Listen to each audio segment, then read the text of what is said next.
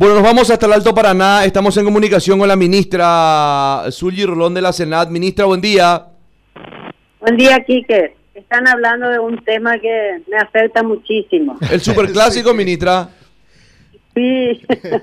Pero te, pero te afecta porque estás bien o porque estás triste. Porque estoy triste. Y bueno, son las cosas del fútbol, ministra. Pero me imagino que estarás contenta por el operativo que se está llevando a cabo en el Alto Paraná. Pero espectacular. Con esto me, levantó totalmente. Bueno, contanos más detalles, por favor, ministra.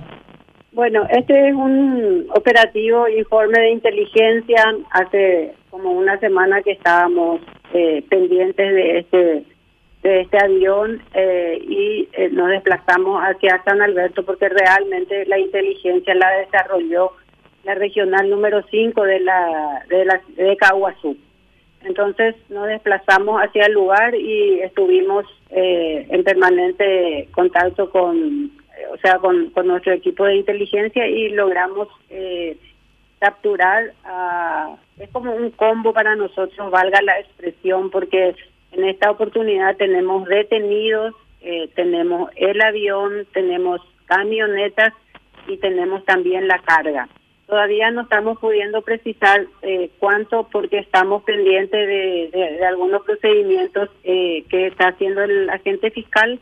Y entonces en breve seguramente estaremos informando la cantidad, pero es un operativo que se denomina Sol Naciente, eh, para nosotros muy importante porque, como siempre digo, cualquier gramo que nosotros eh, golpeemos al crimen organizado eh, es importante porque un gramo es también un dólar para ellos y estamos muy muy muy convencidos de que hoy en día golpear la estructura y descapitalizar es la clave para la lucha ante, ante el crimen organizado.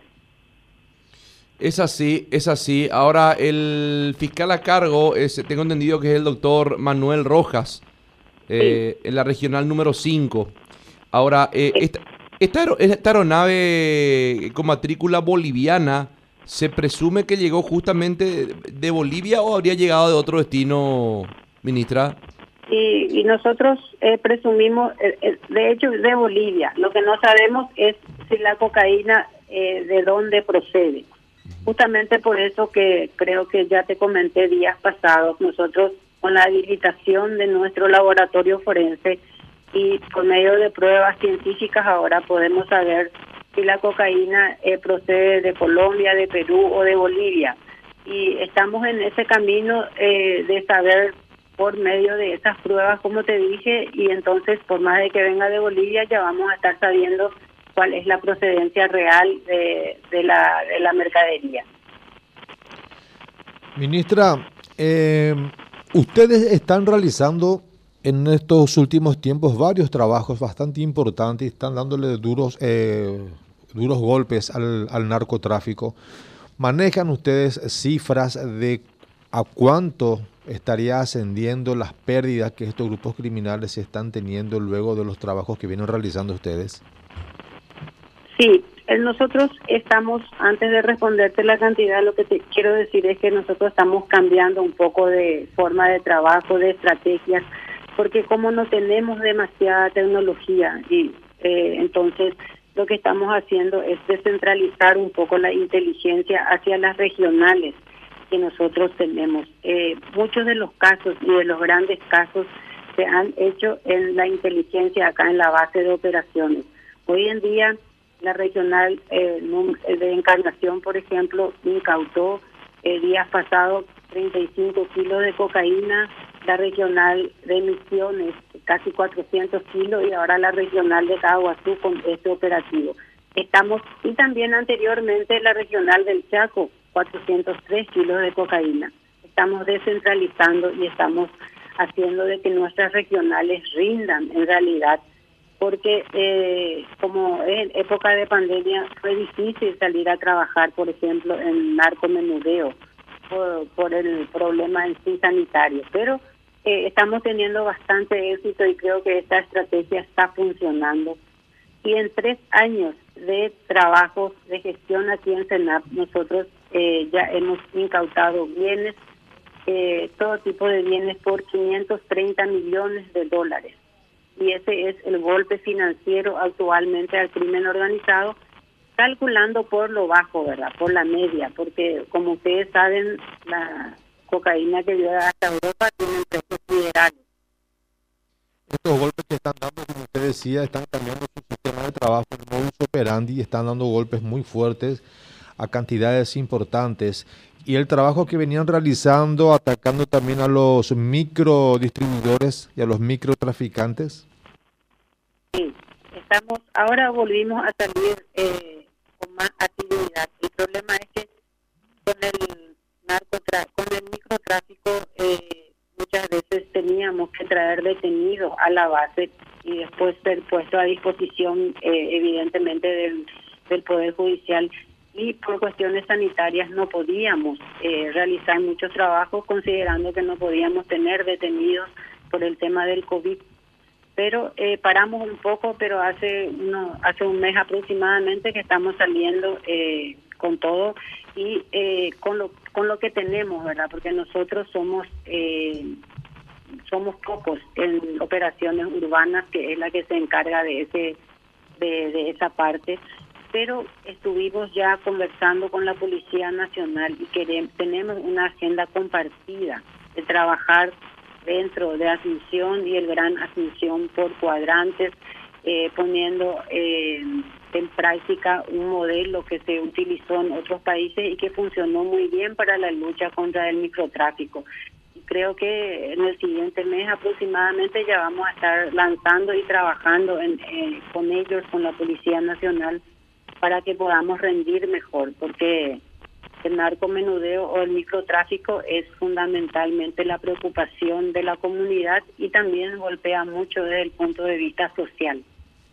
el tema de las, de las pistas clandestinas en nuestro país, ministra, es algo que siempre se supo de sus existencias, pero poco y nada se pudo hacer también para, para ubicarlas por falta de tecnología. En ese sentido, ¿cómo estamos?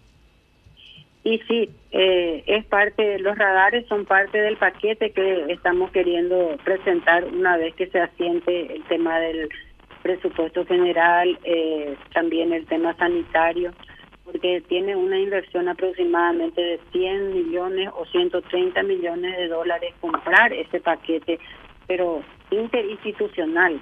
Eh, los radares, por ejemplo, estarían a cargo de la de la DINAC eh, con quien trabajamos muy bien y el, el director, el presidente de INAM nos ayuda muchísimo en procurar conseguir radares eh, para instalar en principales zonas, especialmente en el norte, eh, que va ayudando a nuestro trabajo. de hecho, el anterior nido de dragones que hicimos hace poquito fue totalmente con la ayuda y la tecnología de la FTC, compartiendo inteligencia juntos. Entonces, eh, es la manera que tenemos, eh, no hay otra manera. Hoy en día la esencia de la lucha contra el crimen organizado es la cooperación nacional o internacional. Solos no podemos, porque el crimen organizado está globalizado. Eh, muchas de las de los principales financistas pueden estar en Europa, por ejemplo, o en África, y sin embargo, que va desde aquí la, la mercancía. Entonces, es trabajar en cooperación fundamental para la lucha contra el crimen organizado. ¿En qué, en, qué, ¿En qué regiones del país se cuenta con la mayor cantidad de pistas clandestinas? ¿Ustedes manejan esa información? ¿En el Chaco, en el norte? Sí, es hacia el norte y un poco hacia, hacia, el, hacia el Chaco, Alto Paraguay, eh, donde más se siente los todo, el tema de las pistas clandestinas. Pero aún así, eh, como ustedes se habrán enterado, hace una semana atrás teníamos pistas clandestinas entre los arrozales en Itapúa, donde también nosotros estamos trabajando en, un, en tener una dirección estratégica eh, de inteligencia hacia el sur, eh, le vamos a denominar de alguna forma, yo por, lo, por de pronto le digo Comando Sur, en donde estamos intentando también eh, trabajar eh, por, el momento con lo que tenemos de tecnología, pero también existen muchas pistas clandestinas hacia el sur. Bueno, de mi parte es todo, ministra. Muchas gracias. Le acompaño en su dolor franjeado y me solidarizo en su, en su tristeza. Nosotros estamos acostumbrados a perder y a ganar, pero somos rey.